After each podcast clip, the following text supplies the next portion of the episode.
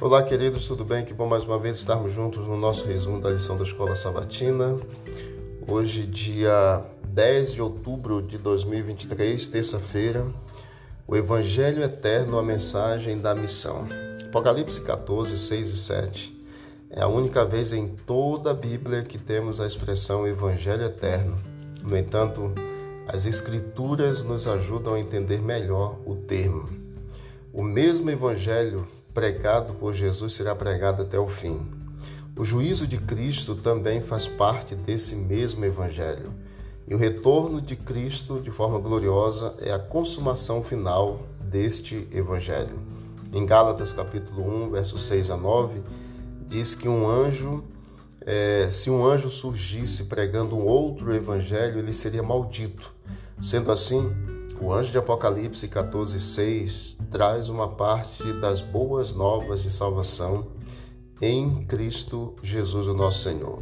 Nós temos então o evangelho eterno, a boa nova da salvação para cada um de nós. É interessante que Jesus Cristo ele viveu sem pecado e morreu na cruz como um sacrifício substitutivo para suportar a penalidade dos nossos pecados. Ele ressuscitou, retornou ao céu e foi exaltado pelo Pai e hoje intercede por nós no santuário celestial. Em breve cumprirá sua maior promessa, retornar em majestade e glória e finalmente, após mil anos, estabelecer o reino de Deus na terra.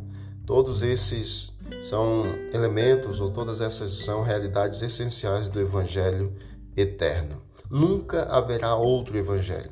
Ensinamentos e doutrinas enganosos vêm e vão, mas a mensagem da salvação, o Evangelho eterno, é imutável e aqueles que creem nele e o vivem em obediência serão recompensados.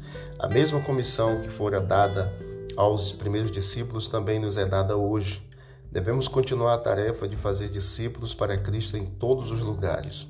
E é essencial é, focar em todos os elementos bíblicos do discipulado com o propósito principal, que é de estar preparado e preparar outros para a volta de Cristo, o nosso Mestre.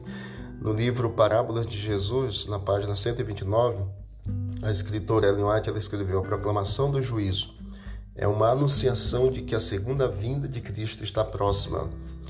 E essa proclamação é chamada o Evangelho Eterno.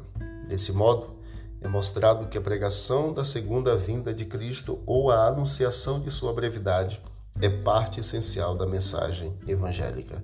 Portanto, preguemos o Evangelho Eterno porque a mensagem da missão. Deus abençoe e vamos falar com Deus. Senhor, muito obrigado por mais esse dia. Continue colocando em nosso coração o foco da missão, o desejo de estar preparado e preparar outros também para o encontro com o Senhor. E dê a todos nós um dia feliz em nome de Jesus. Amém. Deus abençoe a todos e vamos que vamos para o alto e avante.